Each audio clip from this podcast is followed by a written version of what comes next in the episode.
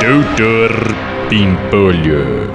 É, doutor Bimpolho, eu tenho uma reivindicação pra fazer pro senhor. Fala, Slade. O senhor sabia que as operárias da fábrica do senhor ganham em média 20% a menos do que os homens? Vai é se fuder, Slade.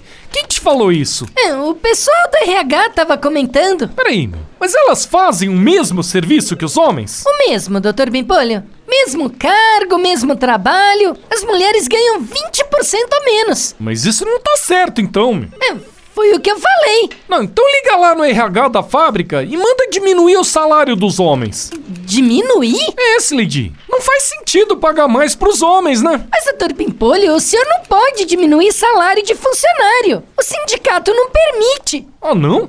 Ah, então beleza. Manda demitir todos os homens e contratar só mulher. Se eu posso pagar mais barato, pra que pagar mais caro, não é?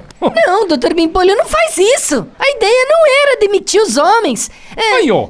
Eu querendo contratar mais mulheres e você me impedindo, né, meu? Depois eu que sou machista, né? Ah, se fuder.